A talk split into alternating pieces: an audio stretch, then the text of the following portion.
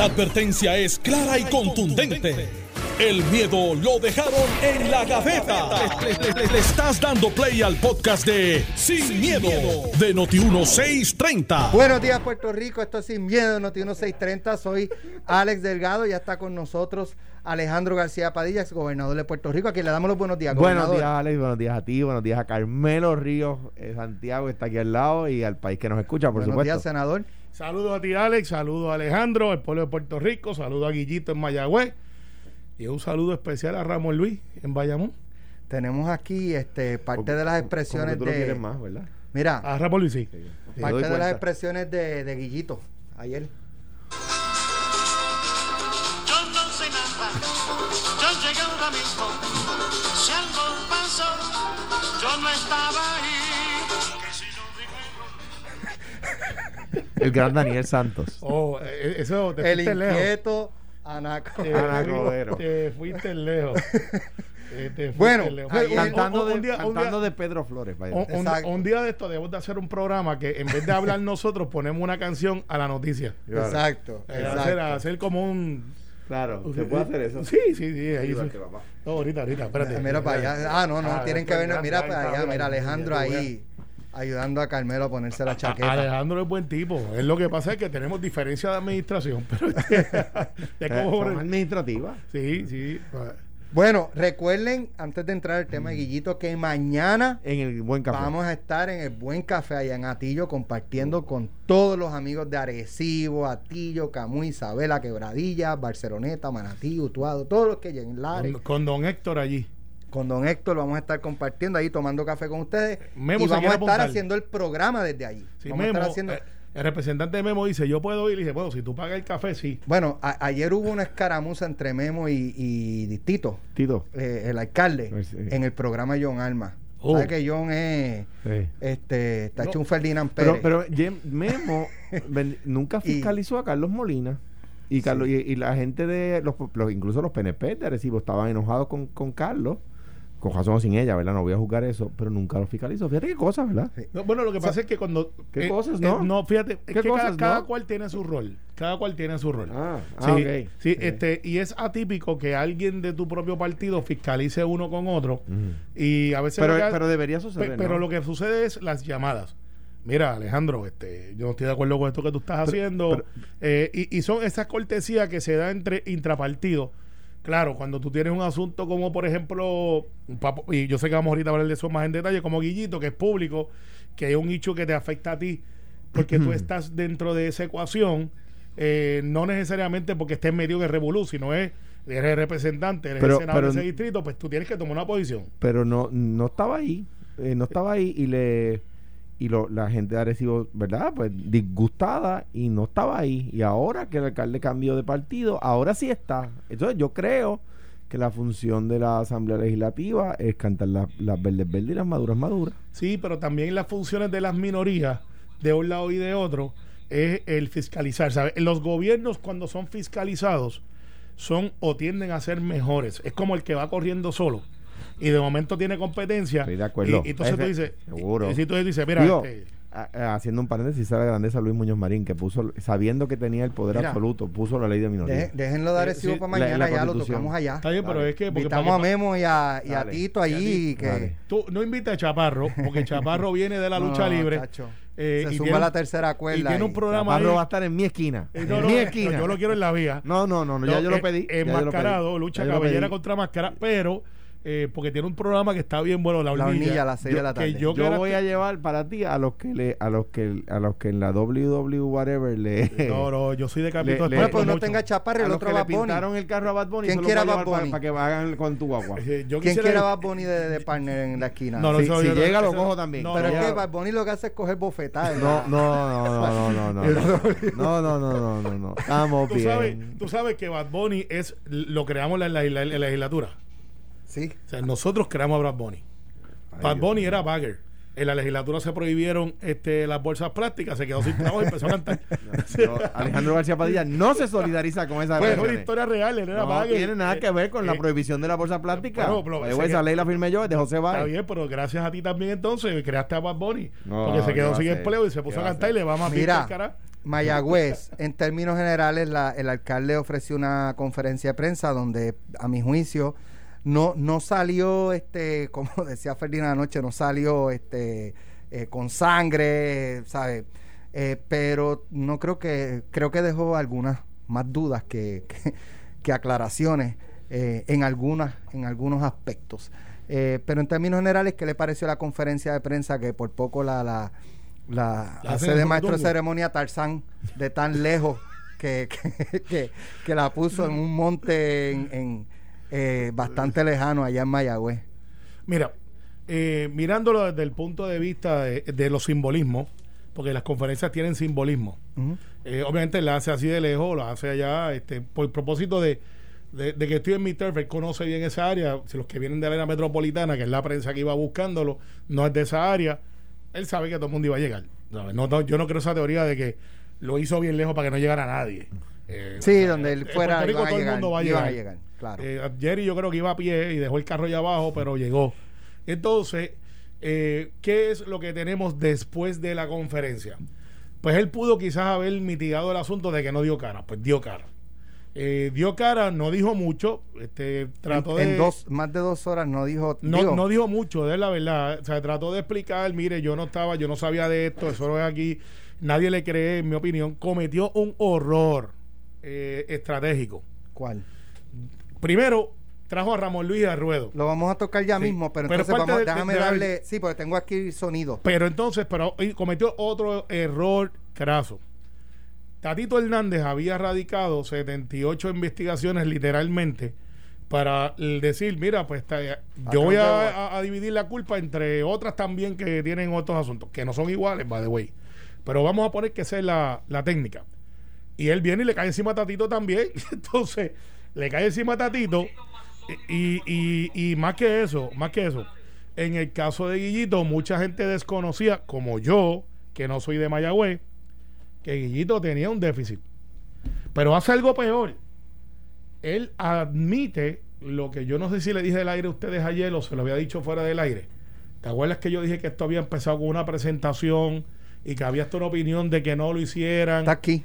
Pero él admite, Guillito, que esa presentación sí se dio en la Asociación de Alcaldes. Sí. Al ser la Asociación de Alcaldes, es la Asociación de los Populares. O sea, que ahora Tatito, por una admisión, no descarto que hayan cinco o seis alcaldes que hayan visto este modelo y Alejandro, hayan dicho, no "A mí sé si quieres que eso". ponga el sonido de, sobre el alcalde y después para que sí, sí, tenga. dale, ok, dale, dale. pues vamos a escuchar este. Anoche en Pelotadora tuvimos a Tatito al lado de Ramón Luis eh, Rivera Hijo, el alcalde de Bayamón, eh, y se trajo el sonido del alcalde cuando toca el, el- el caso de, de Ramón Luis y la respuesta de Ramón Luis. Vamos a escuchar lo que, lo que ocurrió anoche y entonces luego ustedes ana- continúan analizando. seguidito sobre Bayamón. Vamos a verlo. El municipio de Bayamón, de los municipios más sólidos de Puerto Rico, tuvo serias dificultades el 22 de abril del 2019, donde el alcalde expresó que la línea de crédito que el municipio había negociado con el Oriental Bank de 30 millones de dólares, de momento le es transferida esa cuenta a las manos de unas compañías buitres que incumplieron con el municipio el acuerdo original, creándole un momento difícil a sus finanzas. Estoy seguro que ese no fue el deseo del alcalde.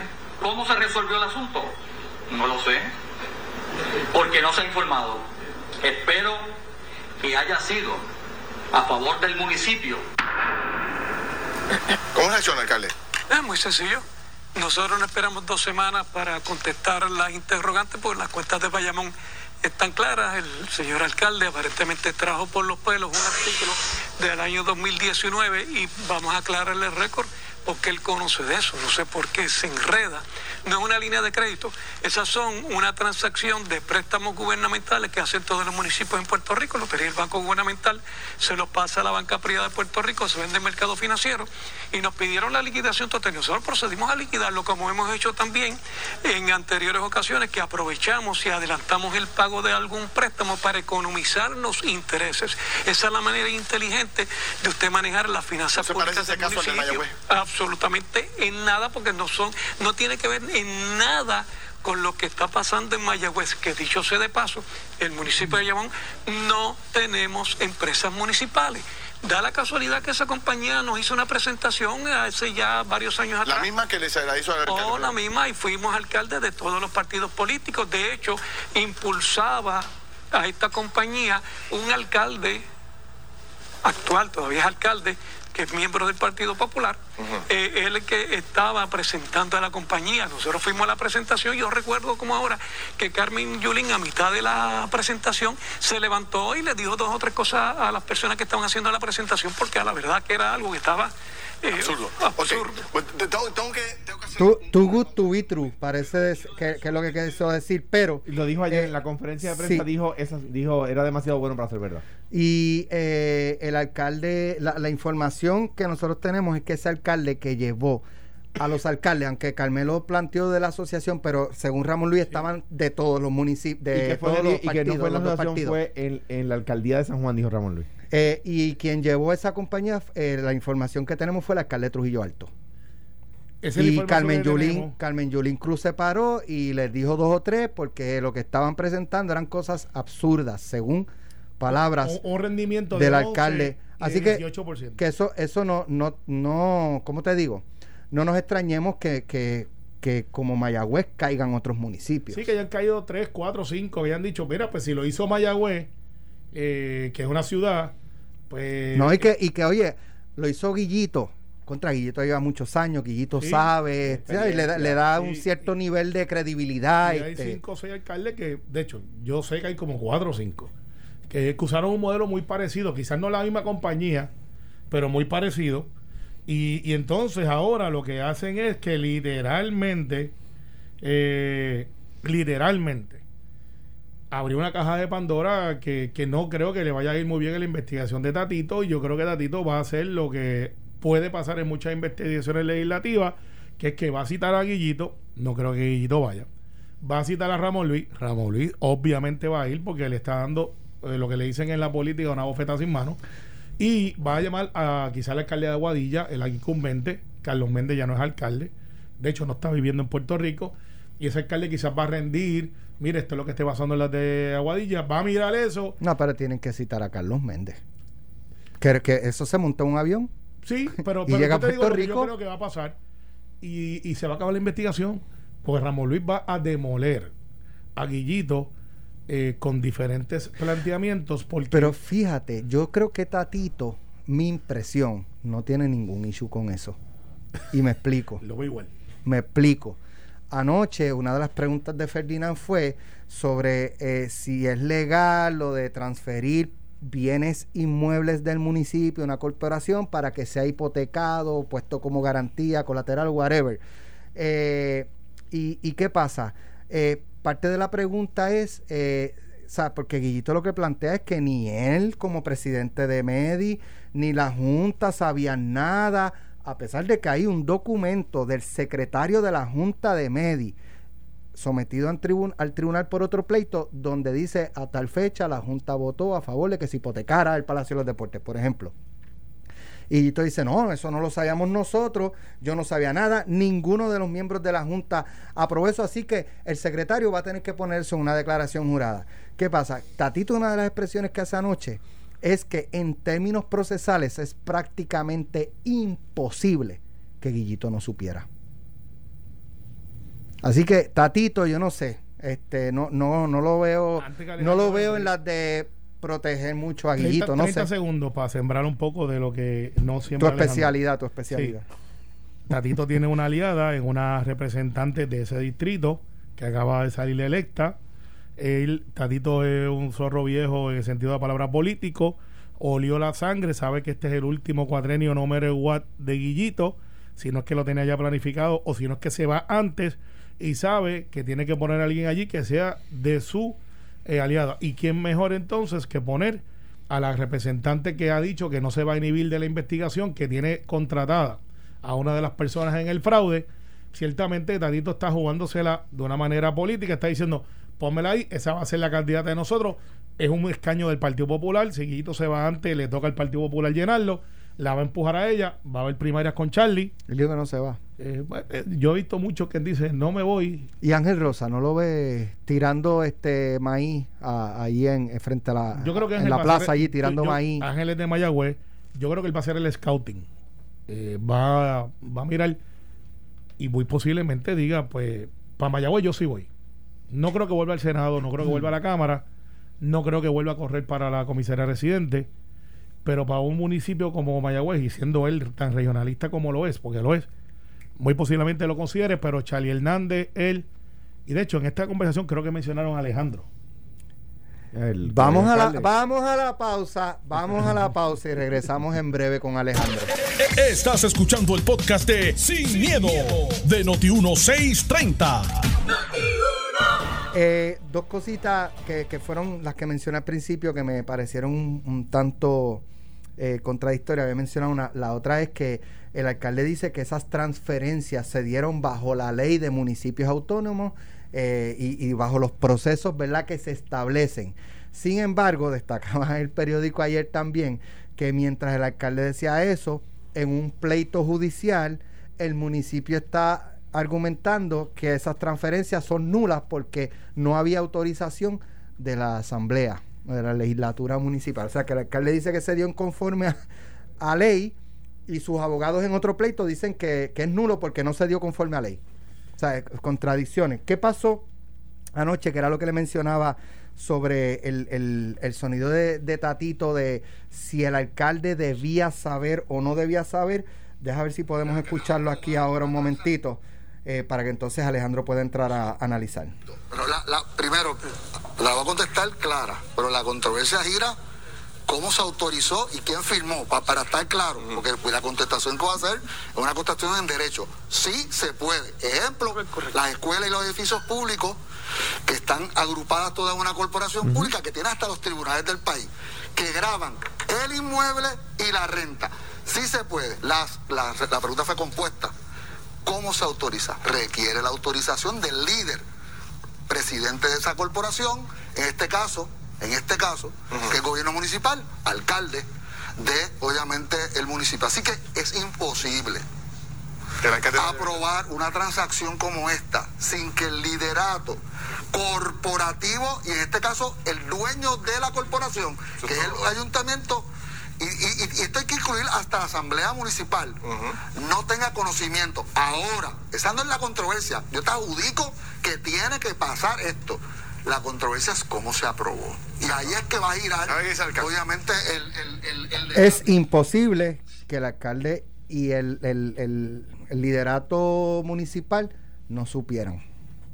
Mira, eh, el periódico de hoy tiene una, una línea que, que a mí me parece elocuente. Dice, José Guillito Rodríguez dijo desconocer las transacciones que ocurrieron en el municipio que dirige Imagínate. y en la empresa municipal que preside. Imagínate tú. De hecho, eh, eh, mira, De hecho, él dijo que usted no le aprobó unos fondos. Estaba No, que yo le quité también. unos fondos. Que le quitó unos fondos, el sí. municipio, el gobierno no le puede quitar el fondo, pero digo, eh, Dilo sin miedo. dos cosas. Dilo. Dos cosas. Los, los, mi, Dilo, zúmbate, zúmbate. Tú sabes, cuando, en Cuamo, cuando tú le haces un caballo, dicen, le están pelando el diente. Mira, eh, dos cosas. Número uno, eh, a los populares de Mayagüez eh, eh, tienen que estar, eh, ob- obviamente, molestos con esta situación, eh, pero, pero tienen que saber que nuestra solidaridad está con los populares de Mayagüez y con la gente de Mayagüez, que tiene que estar, eh, pues, de alguna manera, en el, en el menor de los casos confundida, en el peor de los casos molesta con esta situación y pues, pues sabemos de, pues, de los problemas que ha habido en el, en el, en el comité municipal del partido eh, cuando el comité municipal, el liderato del comité municipal del partido no ha sido solidario con, con las estructuras del partido, pero ese, ese tema hay que moverlo aparte, ¿verdad? Y tenemos que, por supuesto, el Partido Popular tiene que ser exigente con lo que allí pasa porque es un bastión que no, que no vamos a darnos el lujo de perder, ¿verdad? Eh, y eso en, en primer lugar. El Partido Popular tiene que ser exigente, tiene que ser riguroso, porque esa, esa, esa bandera de pan, y libertad que onde- ondea allí, nosotros no vamos a darnos el lujo de que se baje. Eh, eso en primer lugar. Y por eso mi, mi solidaridad con los populares de Mayagüez. En segundo lugar. Y con la gente de Mayagüez en general. En segundo lugar. Yo no le quité, el gobernador no le puede quitar los fondos a un municipio. O sea, eso, eso no, no, no, no sucede. Ahora bien, si el gobernador se entera de que hay un alcalde utilizando los fondos que se le adjudican al municipio para obra pública, para gestión pública, y en vez de utilizarlos para obra pública y para gestión pública, los está metiendo en inversiones de alto riesgo, se los debería quitar. Se los debería quitar. O sea, que, que le den a X pueblo dinero del Estado para gestión pública y ese funcionario público los coja y los ponga en la bolsa de valores en inversiones de alto riesgo Y terminen perdiéndolo. y terminen perdiéndolo. O sea, perdió 7 millones de dólares en inversiones de alto riesgo. Pues mire, si no se le quitaron, se le debieron haber quitado para proteger ese, dinero público. Para proteger ese dinero público. Entonces, que a mí me traigan una carta que diga que los inversionistas están acreditados por... ¿Quién? En Puerto Rico sabemos. ¿Quién, quién le da nota al crédito? Moody's, Standard Poor's y Fitch, que no tienen credibilidad en ningún lugar del mundo. Yo me he dado cuenta que ya la prensa de Puerto Rico aprendió a no estar citando a Moody's, Standard, eh, Poor's y Fitch, porque esa gente no le cree nadie en ningún lugar del mundo. Pero esos son los que acreditan. Tú sabes que yo vi un memo que le enviaron al alcalde y que el alcalde firmó como visto bueno para aumentar eh, las garantías municipales, donde dice que están acreditados por la ONU, por la Organización de las Naciones Unidas. Es un chiste.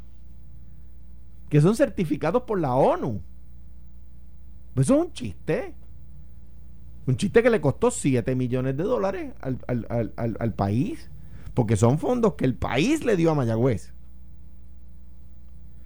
Y me parece a mí que, que, pues, que obviamente yo aspiro a que el alcalde no tenga nada que ver de ninguna manera civil ni criminal. Yo aspiro a eso y mejores deseos. Igual que, lo, que, que- que- porque la gente de Mayagüez se merece que, que- que eso sea así. Ahora bien, que, que a mí me digan, mire, del municipio que yo dirigí, que hizo negocios con una corporación que yo presidí, y ni como, dire- como alcalde del municipio, ni como presidente de la corporación, yo sabía lo que estaba pasando ni en el municipio ni en la corporación. Está complicado. Está complicado. Bien complicado. Eh, y pues nada, yo creo que ya este asunto que queda por discutir eh, y que Guillito no se va a poder zafar es el asunto del hermano, que aunque va a una Él, velocidad un él poco dijo, diferente. él habló de la integridad de su hermano, pero no pone la las manos en el fuego por él. No, no, y si, y si le preguntan las pone, porque es su hermano, ¿sabes? Pero ciertamente ese, ese no es un hecho que todavía esté tan maduro como el, el hecho de él. Es un hecho que se hincha eh, porque tiene diferentes ángulos que están siendo corroborados o que son corroborables. Un jeep, una construcción, o sea, no es un, no es un testimonio de, de este fulano y yo estuvimos aparte y pasó esto. Esto es que algo que tú puedes decir, el jeep existe, ¿quién lo tiene? ¿Dónde lo compraste? Está registrado, obviamente tiene tablilla. Tiene un contratista diciendo eh, lo que yo le suplí en materiales para mí está pago porque yo tenía un negocio con él. O sea, ya confirmó que sí hubo unos materiales por una Bueno, remodelación. Bueno, co- eh, esa es su versión. Hay que Claro. ver si- estoy de acuerdo contigo en que esa es la versión de un contratista cuyo nombre no debemos olvidar para, para que luego sea verdad, que no sea de repente, porque a veces pasa que pasaba en el gobierno central que una persona de repente salía chillando por algo y cuando tú averiguabas era que no se le había adjudicado a él. Y entonces no se le adjudicó a él y entonces estaba enojado hablando mal de a los que, aquellos a los que Claro, se adjudicó. pero- o sea que lo que quiero decir es que aquí hay una alegación fuerte Muy de un contratista que hay que, hay que investigar. Que de que hecho, eh, el, el contratista, eh, yo creo que un poco también No, yo no se creo. autoincrimina. Yo creo que él cometió delito y Se cuando autoincrimina. y lo dijo, o sea, él lo dijo. Porque no, él, porque eh, en una parte él como que no, este... sí, sí, pero después cayó. Es un mal testigo. Porque él dijo, sí, yo no me prestaba para eso, pero hice esto, esto hasta que dejé de pagar. Exacto. O sea, poco a poco me cansé. Me cansé. O sea, él estuvo en lo que él alega, era un participó, esquema. Estuvo bailando. Eh, Estuve ahí, entonces pues me cansé, ya estaban pidiendo demasiado. O sea, él estuvo Cada vez pedían más. dentro de sus alegaciones. Y Pero pues entonces nada, ahora él lo vende que no, que eran préstamos. eh, sí, que no, ahora no me quieren pagar. Bueno, pues eso es algo que él tiene que explicar. Porque entonces está el otro que corrobora y dice, sí, es verdad, yo le di los materiales a él, pero conmigo no, a mí no me debe nada porque yo lo que hice fue suplir materiales. No me metas ahí. Ahora yo- Eh, y, Ahora yo pensando si el, el alcalde quería que yo le, ahí fue que se enojó conmigo, como di, como expliqué ayer, que yo le quería dinero para un centro, le, le diera dinero para un centro de convenciones para el cual no había hoteles, ¿verdad? Eh, se Oye, a dar. y no solo eso. invertido en la bolsa de valores. muy posiblemente. Probablemente. Pero fíjate, lo- lo- el punto que tú traíste no- no- en la reunión que el alcalde de Cabo Rojo, Rojo, Bobby. este, Ramírez. Ramírez, le dijo, mira, coge el mío. Yo te lo regalo. Si está ahí está así, es sin perdido. usarse. O sea, si tú tienes en Cabo Rojo un centro de convenciones sin uso, por, ¿y por qué no tiene uso? Pues por lo que Alejandro plantea. Pues no, no No hay, hay- hoteles. no digo, hay- y Cabo Rojo tiene las playas que no tiene Mayagüez. Claro, entonces, si teniendo la experiencia de Cabo Rojo, tú insistes en tener un centro de convenciones en Mayagüez, pues iba a ser otro elefante Y- y- blanco, y digo, para que, la probablemente. gente, para que la gente también vea las cosas que uno como gobernador eh, se expone y que venga gente de su partido y se enoje contigo y de repente te ha- hable mal de ti por el resto de su vida, eh, porque no le diste los chavos para un centro de convenciones o porque lo mandaste a quitar un letrero en la campaña. eh, eh, porque, mano, porque era de mi partido y yo tenía que darle los chavos para un, pa un centro de convenciones que sabíamos que no iba a tener eh, eh, un resultado efectivo para el país. Eh, ve, eh, ¿sabes? Eso pues, pues, es complicado y uno se gana enemigos internos por decirle que no a algo que uno sabía que no era un buen uso un- y eso que eso que yo no sabía en ese momento que los hubiesen invertido en la bolsa de valores. Sí, pero, pero Alex, este, ahora haciendo un pivote heavy. Sí, tenemos que cambiar de tema. Eh, no, no, es que pues, yo, vete, tú los pones, pero yo sugiero altamente, tenemos el mensaje del gobernador hoy. Ese es el próximo, Eh, pero, pero, antes también de está eso, lo de Tatito, de los cabilderos, que es una noticia que rompió aquí. pero Dios antes, mío. antes de eso, antes de eso, la- no, la, eh, seña- señales por luces. No, no, antes de eso. Guillito, desde el punto de vista de ustedes, eh, pueden escribirlo en lápiz, por si acaso. Guillito, ¿termina o no termina el cuatrenio? Sí. Yo entiendo que no. Yo entiendo que no, y va a haber una transición parecida a la que hubo como él llegó, que era representante y entró En por... aquel caso, por, por Benjamín, eh, bueno, él, él, él, re- él sustituye a Benjamín Cole que falleció. Sí, Pero yo creo que, no, sé- no sé si lo hizo a mitad de término, yo creo que él sustituye. ¿O se retiró? Yo creo que, Benjamín Cole y él lo sustituye. no, yo creo que Guillito entra en, en la, en la Fue en el elección del 96. 92 y gana. ¿no? Y, y Ajá, era- representante. Era representante en el 92 y, y sale electo en esa elección. Yo no sé si entró a mitad de término. yo lo que planteo y viéndolo desde afuera... Yo era muy chiquito, eh, sí. yo, yo no había nacido, pero Eh, este, yo viéndolo desde afuera, los dos senadores, las dos senadoras del distrito, mm, que yo sepa, no son de Mayagüez, Mayagüez. Yo miro los players dentro de la ecuación. Es lógico que la representante que era empleada de Guillito, si no me equivoco, la representante de la Cámara actual, Jocelyn. Jocelyn, eh, que ha dicho está defendiendo a Guillito para su partido, eso no es una casualidad. Ella está mirando, muy bien coachada por Tatito. Yo, yo la conozco hace muchos años y siempre ha sido una funcionaria de verdad. No, no, yo no estoy poniendo primero en de- entredicho. No, yo lo sé, yo lo sé. estoy pero diciendo es que la transición va a ser, este, Guillito se va, me toca a mí, yo estaba aquí, yo conozco Mayagüez, Charlie, eh, que ahora Charlie Hernández, que se retiró de la política y ahora es asesor en el Senado, siempre ha dicho que quiere ser alcalde de Mayagüez. De hecho, no era amigo de Guillito. Eh, y tienes entonces el otro jugador importante, relevante de Mayagüez, Ángel, Rosa. Sí. Eh, y si es de entre esos tres, Ángel va a mirarlo como científico político, va a tirar el número, la representante va a echar para adelante, porque no pierde nada, no tiene que abandonar su escaño, si es que hubiese una primaria. También Eh, es una persona, Jocelyn es una persona bien joven y, y muy bien podría Y Charlie va para adelante también. igual aspirar o igual decir eh, y, y Charlie no va para adelante, entonces tendrías el presidente del Partido Popular, que es el presidente del Senado, muy posiblemente apoyando a Charlie, y tendrías a Tatito Hernández apoyando a su representante, que es lógico, y tendríamos un clash. Cuando, mira, en la época de antes, cuando tú querías eh, dañarle la siembra de trigo a alguien, sembraba Sí, entre el trigo una matita que cuando crece se parece mucho al trigo y no sabes si cortar el trigo, si lo que estás cortando es trigo o Cizaña. cizaña, que es lo que Carmelo está No, sembrando yo aquí. estoy analizándolo como lo veo, de una manera, sembrando de, de una cizaña, manera papá. neutral. Mira. Neutral. eh, Sí, mensaje del gobernador hoy en la tarde lo van a escuchar a través de Noti1 con el análisis de Enrique Quique Cruz y un panel de, de analistas eh, simultáneamente según va transcurriendo el mensaje, pues ellos van a ir haciendo sus comentarios y su análisis breve, eh, así que no se lo pueden perder en Noti1 630 esta tarde. Eh, ¿Es mensaje de, de Estado presupuesto o es, No, no, es no, no. combinado? Debe ser- me imagino que yo por la altura del, del- Estamos del- en abril. de la fecha, ¿verdad? Eh, es- debe ser combinado. O sea, lo que manda la Constitución es un mensaje de estado de situación del país. Eso es lo que es. Y, y- Fue Pedro Rosselló el que dividió, Empezó- ¿verdad? Y dividió mensaje de Estado sí. y presupuesto. Sí. Lo, creo que lo siguieron un buen rato así, no sé hasta qué punto, no sé no si se con- daba mensaje de presupuesto, se daba mensaje de estado de situación. Sí.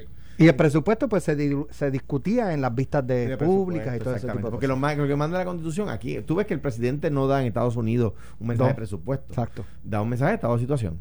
Y eso es lo que manda la Constitución, un mensaje de estado de, estado ¿Qué- de situación. qué- Se supone que sea a principios del año. Muñoz Marín lo daba en enero. Por lo regular lo daba el primer día de sesión, que es el segundo lunes de enero. ¿Qué debemos esperar del mensaje? Bueno, eh, ciertamente no va a ser un mensaje extenso.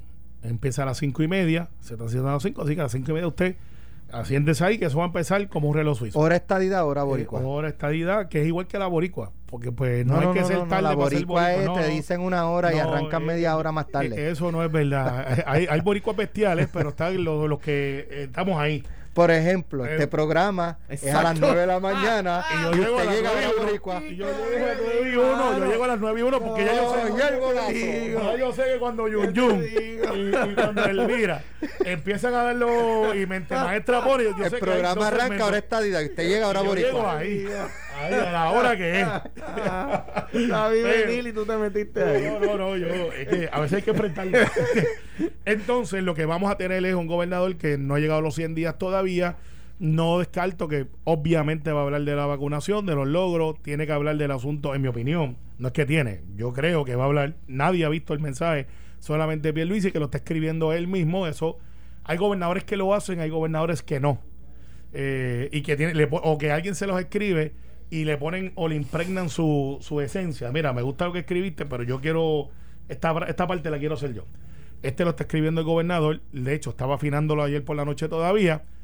Obviamente va a hablar del asunto de Vieques y Culebra, no me sorprendería, porque son hechos que están ahí. Y él puede... Vieques, Culebra, Eh, COVID. eh, educación, abertura de las escuelas, descongelación de fondos federales eh, y qué se va a hacer con ellos. Yo creo que va a repasar lo que ha sido una noticia de hace dos o tres semanas atrás de lo que liberó para los municipios y lo que significa para los municipios. Ciertamente no es un mensaje de presupuesto y de asignación de fondos, pero sí es un repaso de los primeros noventa y pico de días de dónde estamos al momento de hoy y debe de dar, eh, que es lo que hacen por lo general los gobernantes, como un aperitivo de lo que va a pasar en los próximos meses, ya sea una obra importante, relevante, ya sea, el, ah, y obviamente Pedro Pierluisi nunca le ha ruido el asunto del estatus. En mi opinión, sabiendo y conociéndolo como lo conozco, está el hecho de la campaña y la elección de mayo 16, debería, y yo creo que lo va a hacer, hablar del asunto del estatus. Bueno, yo, Carlos Romero Barceló eh, eh, decía en sus mensajes de Estado que la estadidad no era que estaba a la vuelta de la esquina, era que estaba al alcance de la mano. Yo me imagino que Pedro Pierluisi pues hoy dirá sobre el estatus que la estadidad la tiene en el escritorio. Una cosa así. porque Porque si Carlos Romero Barceló hace 40 años la tenía al alcance de la mano, pues me imagino que el gobernador, o sea, que, que, que diga de la estadidad en el mensaje de Estado, pues que diga. Anyway. Eh, Pero- pero- Alejandro, pero lo tu primer mensaje de yo. Estado, eh, ¿qué, qué visualizabas? Qué, ¿Cuál debía ser? En, Mira, en primer son circunstancias históricas distintas, pero mensaje de Estado, ¿en yo qué piensa un gobernador para su primer mensaje de Yo Estado? quise, y eh, uno de los errores que he reconocido de mi gobierno es el de no haber eh, develado el tamaño del problema, eh, queriendo darle optimismo al país, ¿verdad? Sabiendo que si tomábamos las medidas correctas, pues la podíamos evitar el impago eh, y, por eso pues algunas de las medidas que implantamos y unas que no pudimos implantar que provocaron que el impago fuera inevitable. Pero en ese primer mensaje de Estado yo quise devolverle optimismo al país, devolverle esperanza al país. Eh, habíamos salido de un cuadril un poco complicado con lo de la ley E7, con lo de las protestas en la universidad y frente al Capitolio. el crimen estaba en mil asesinatos al año, este, pues, pues nada, era, era tratando de darle eh, esperanza al país y, y fue, como he dicho, era, era momento de develar el- la magnitud de la crisis. Yo creo que el gobernador hoy, y tengo que hacer un paréntesis, llamé a la fortaleza porque me llamaron de la Cámara para invitarme, que, que para que la gente sepa, el protocolo es que pre- invita la- el presidente de la Cámara, le a- eh, informé la, el presi- la presidencia de la Cámara y también ya quise llamar directamente a la Fortaleza y me excusé porque, por dos razones. Número uno, yo no estoy vacunado aún, me vacuno el viernes, con el favor de Dios. Eh, Duele. Y Eh, número duele, dos, Eso no duele nada. Duele. Y número dos, eh, hoy es mi aniversario. O sea que tenía previamente, hace 20 años había hecho una cita para hoy. Qué bien. Este, que no podía. no ¿Aniversario de boda o de...? de boda, de boda. De boda. De boda, de boda. Pero Eh, que, que yo creo que eh, no todas las damas tendrían la oportunidad de celebrar un aniversario de boda escuchando un mensaje de presupuesto en, en la cámara, ¿no? Eso sería un buen estoy date. seguro que Wilma Yo no- está loca está- por ir. Por Sería eso. un buen date. Mira, yo creo que el gobernador debe hablar de las escuelas cerradas en el sur. Creo que debe hablar de las escuelas que no han podido hablar, de los, de los pueblos que todavía no han podido empezar a darle clases a, su, a sus niños. Creo que, que hay que hablar de, del tema de salario mínimo. Eh, creo que el gobernador debe eh, hablar de, del el tema, en de los temas de la autoridad de Sí, eso Eh, es correcto. De, de Luma lo debe atender.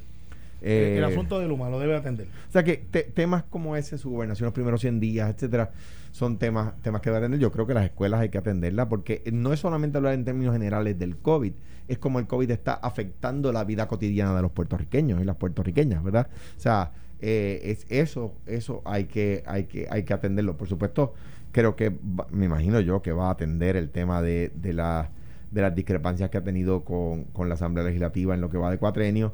no Eh, creo que toque ese tema porque no va a ser muy largo. No, no va a ser un mensaje largo. Pues, pues nada, es- eh, pienso que, por, por ejemplo, el tema de educación, el tema de las escuelas, hay que atenderlo. Bueno, Mira, al final del día, y en el área norte va a haber una eh, manifestación, en el área sur, eh, como son 80 espacios solamente que vamos a poder tener en el hemiciclo, versus los 200 que siempre tenían por el COVID, se han habilitado alrededor de 200 sillas, eh, con 6 pies de distancia, con todos los protocolos. Va a haber una pantalla para los que quieran estar allí acompañando y apoyando la figura obviamente del gobernador en el lado sur. Y la democracia se permite también el, este, la disidencia, es parte del proceso. Y en la Plaza Norte, pues está la, los que protestan eh, por los diferentes eventos. Estén pendientes al mensaje, los que están protestando en el norte, para que escuchen de primera mano una noticia que se le va a dar allí ¿a quiénes? eh, a los que están en el área norte, ¿Quiénes son? Eh, o es a Jaramillo y, Utiel. y el Utiel. ¿Van a cancelar el contrato? de Eh, no, no, estén pendientes para que escuchen de primera mano la verdad y no la agenda. Pendiente. La verdad y no la agenda. Hay O sea gente que la, agenda. no es, la, la agenda no está, no hay, agendas con verdad. la pero- agenda no está eh, eh, fundamentada en la verdad. No, no, hay agendas que no. Ok. Bueno, gracias Alejandro, gracias Carmelo. Carmelo lo invita a que llegue hora estadidad al mensaje, no llegue hora boricua como aquí en el programa. Yo, este, Porque- sea, si Carmelo va a tempranito. llegar a la hora que llega el programa, llega tarde. No, yo voy a estar allí Pero haciendo un passing Pierluisi va a review. tener que esperar. En media hora me puedes ver haciendo un passing review en la silla, pues como secretario del partido estoy Ma- review, mañana, mañana, eso es militar. por Ay, favor, les pido a ambos encarecidamente no lleguen aquí a las No, 9 no de la nos va a dar tiempo de mañana. Es en Atillo, en el buen café allá don Héctor nos espera con eso Uh, mismo, un excelente Héctor, café, unas tostadas de esas mira, bien Aplastadita. bien aplastaditas con mucha Integral, Jugo mantequilla. de China exprimido como se exprimía Así antes. que mañana vamos a estar transmitiendo sin miedo desde el Buen Café allá en Atillo. A las eh, 12 del mediodía va a estar John Alma con hambre. 60 minutos. más, Así que vengan voy- a tomarse voy- un cafecito con nosotros y escuchan eh, el programa. Esto es gracias al Buen Café de Atillo, nuestros auspiciadores, Escuela de Peritos Electricistas de Isabela, Echeandía y Asociados y Cabrera Hermanos. Así que los esperamos mañana a las 9 de la mañana allá en el, el Buen Café Medianoche, extra pepinillo. Todo lo que quieran, don Héctor paga. Esto fue, el podcast de Sin, miedo, de Noti1630. Dale play a tu podcast favorito a través de Apple Podcasts, Spotify, Google Podcasts, Stitcher y notiuno.com.